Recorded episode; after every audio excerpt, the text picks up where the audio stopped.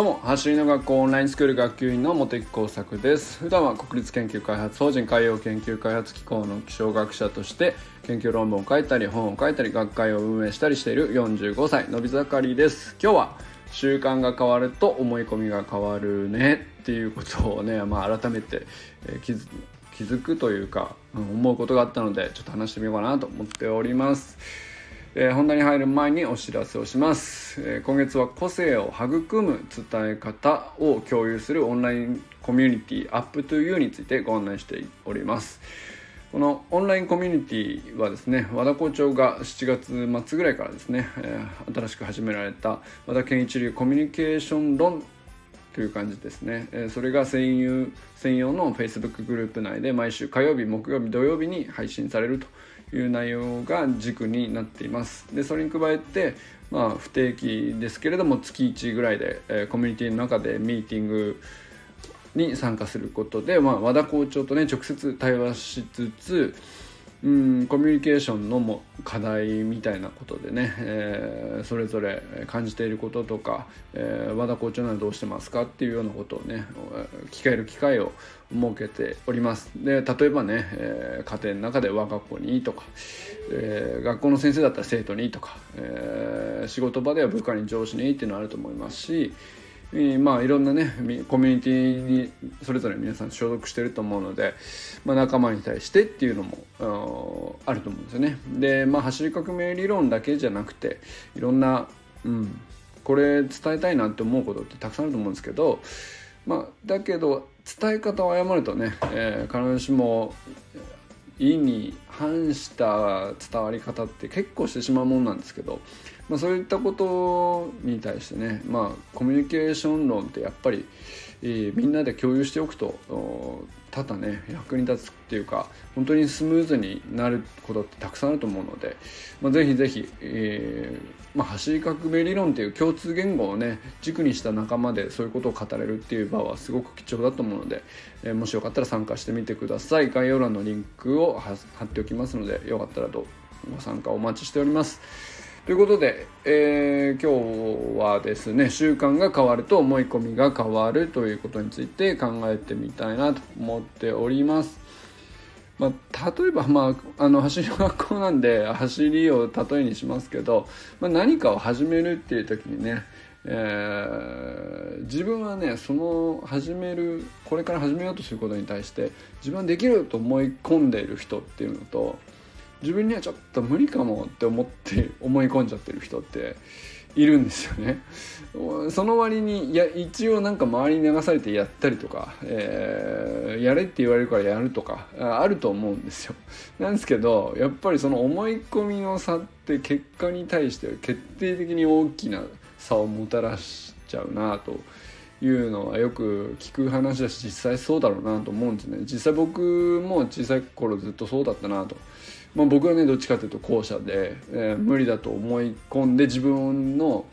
うんまあ、できなかった時の保険をかけとくじゃないですけど、まあ、そっちにね意識が向いてしまうもうできなかった時の保険ばっかり気にしちゃうっていう。感じのことが多かったですだからいろんなことまあそれなりにうんと運動全くしてなかったわけじゃなくていろいろやりましたけどできると思って自信満々で夢中になって取り組んでたっていうね時間がどれぐらいあったのかなっていうとなかなかなかったとは言いませんけど、えー、そういう時間もうちょっと長かったらよかったなって思うことはたくさんあるんですよね。なのでまあやっぱりこの思い込みですよねやまだ何も成し遂げない段階で思い込むっていうここに結構ね大きな差がその結果に響くものがあるというか。でまあこれね当たり前じゃんって思うかと思うんですけどまあ意外とね改めて自分の思い込みについて振り返るとやっぱり何ていうのかなその時の自分にとっては無意識に近いところがあって気づけないんですよね。無意識の思い込みが結構あって、えー、例えばなんですけどまあ自分の子供がいつしか親が思いもしなかった思い込みの中に生きてるかもしれないしそれって親も気づいていられないし自分の子供自身も自分で分かってないみたいなこともあったりすると思うんですよね。そうすると表向きはトライしているように見えたりしててもここの奥底の方で、まあ、どうせ無理ってちょっと思ってたりとか本当にこんなんで速く走れるのかなとか あの疑問を感じていたりとかね。で他の人にはできるかもしれないけど自分はちょっと体が小さいしなとかもしできなかったらその時傷つくの嫌だよなとか人より成長速度が遅いことがあの引け目を感じるとかね。いろいろなうん自己防衛のためのね感情っていうのが体を結構支配するんですよね。僕はもうこれね今書いたことは全部僕がかつて思ったことなんで。ででも僕だけじゃないだろうなと思ったりもするのでまあ共有してみたって話なんですけど。で、まあ、他にもあるかもしれませんけど、まあ、そういうね潜在的な思い込みの中にいるっていうのは僕今でこそはっきり分かるんですけど当時は全く認識できてなかったか、まあ、あるいはねうっすら分かってんだけど認めたくないっていうでそう思ってるんだけど強がってそんなこと思ってねえってこうわざわざ外に向けて言うみたいな逆の言動をしてみたりするもんだなと振り返ると思いますね。でこうした思い込みってスポーツへの取り組みの時だけが原因じゃなくてうんとねスポーツなんてせいぜい1時間とか2時間とかやる一瞬だけの話だと思うんですけどその瞬間の思い込みってその時できたわけじゃないんですよね。一日の過ごし方の中の全てがちょっとずつ積み重なって、えー、そういう考え方と思い込みをこう形作っていくのでどれが一つ原因っていうわけじゃないし逆にじゃあその思い込みをいい方思い込みに変えようと思った時に一気に大きく変えるっていうのはまあちょっと難しいよねと思いますよね。でまあ例えばねこ今その走る学校に入ってみてやっと僕が今気づくことっていうのは肯定的で前向きな言葉とか会話の中に囲まれて過ごすとそんな言葉を使うのが習慣になりますよね。でそれの積み上げであのそういう思い込みができていくできるっていう思い込みができていく何回失敗しても取り組んだことが自分取り組んだこと自体が誰か喜んでくれるのが、ね、当たり前の環境とかそういう条件の中で過ごしてるとそうするとまあ挑戦することが習慣になりますよね。っていうのも本当続けて初めて、えー、分かるっていうか、まあ、そういう思い込みに僕はもう今なってこの1年でねえー、明らかにねこう走りの学校のオンラインスクールの中で新しくできた習慣になってるなと思うんですけど。でまあ例えばあとはですね最近で言うとここ2週間ぐらいね、まあの最寄り駅までの道のりのゴミ拾いを朝ね娘と始めたんですけど。こういうねなんか小さくても人のためになる行動をとるっていうのめちゃくちゃ心地いい満足感があるんですけど、まあ、それにね味を占めちゃうと、まあ、自分のやりたいことに結構ねまっすぐ向き合うのが習慣になるっていうかあのやろうかなと思ったら思いついたらこう、うん、人のためだということを行動をちょっとずつね日頃やってるとうんと自分がね動きやすくなっていくっていうかそういう感じになります。で例えばそのゴミ拾いしてるのは、まあ、せっかくなんで、えー、じゃあそのいいことしてる風なことをちゃんと周りの人に駅の駅の周りなんで結構人通りあるわけですよ朝とはいえね。でなんかあの多分ちょっと前だったらそんななんか ゴミ拾いってちょっと偽善っぽいことをやってる自分が気恥ずかしいからなんかこそこそしちゃうような感じだったと思う僕自分の子供の頃を考えたらもしそういうことをやろうって言ったらそんなんていうかもじもじしながら拾ってたんじゃないかなとか思うんですけど今はねもうすげえ楽しいんですよね。あのだからじゃあもうどうせ見られるんだったらあの見てもらうためのものを着てやろうと思って走りの学校 T シャツを毎朝着てるんですけどそうすると走りの学校 T シャツを着てる人がゴミを拾ってると駅の通りすがりの人たちがみんな見てくれたらすげえいいいいじゃん。とこうね走りの学校も知れ渡るし街も綺麗になるしむちゃくちゃいいじゃんみたいなことをなんかねあの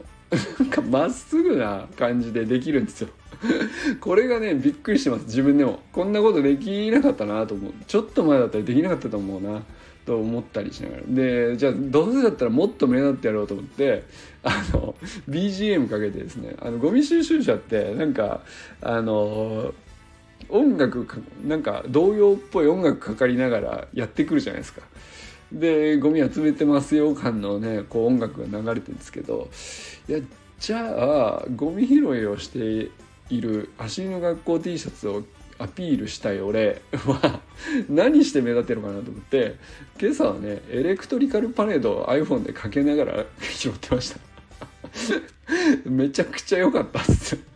なんかねあのねドリームライツってディズニーランドをあの楽しいパレードがずっと通り過ぎていくみたいなほんと素敵な時間だと思うんですけどあの感じでゴミ拾ったらめちゃくちゃテンション上がるんですよ。でしかも周りがまあ曲でも気づくし曲で気づいて T シャツパッて見たら「走りの学校」って書いてあるみたいな。なおかつ「おおゴミ拾いやってる」みたいな。なんか素敵じゃないですか。めちゃくちゃいいじゃんと思って。まあなんかそんな感じのことがねまっすぐできるようになるっていうね。えー、まあなんかこれもそれもこれもね多分うんとちょっとずつ何か思い込みを変える習慣が積み上がって、えー、なんか行動がどんどん変わっていくんだなというふうに思ったんですよね。でまあだから一つずつはね完璧にならなくてもいいんですけどちょっとずつそれらの積み上げたちょびっとずつの習慣が無意識の思い込みをちょびっとずつ変えて思い込みの向く方向が前向きになっていけば成長が加速するし後ろ向きになってると成長にブレーキがかかっちゃうっていう、まあ、努力してでも成長にブレーキがかかりがちっていうのは結構僕は感じたことがあったんですけどやっぱその後ろ向きの思い込みがある時は努力してる自分をどっかで恥ずかしいとかなんかいいことしてる自分もちょっと恥ずかしいような気がしたりとかなんかそういうのがね結構あったなと。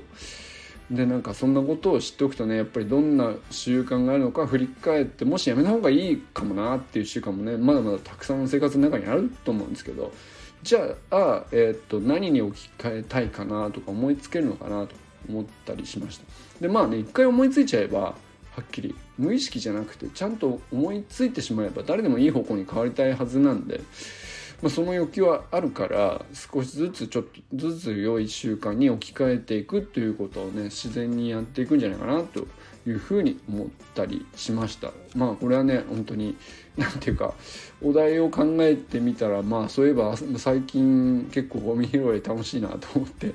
その習慣って面白いなどっから来たのかなと立ち返ってみたらやっぱり朝起きる習慣で朝起きる習慣はどこから来たかっていうと、間違いなく走るの学校のトレーニング始めたからなんですけど、まあ、そんなこんなでちょっとね考えてみたらそんな話を思いついたっていうことを共有してみました。ということでね今日は習慣が変わると思い込みが変わるなとあの改めてちょっと今実感していることがあったので共有してみました。いかがだったでしょうか？ということでこれからも皆さん最高の sprint life を楽しんでいきましょう。 vamos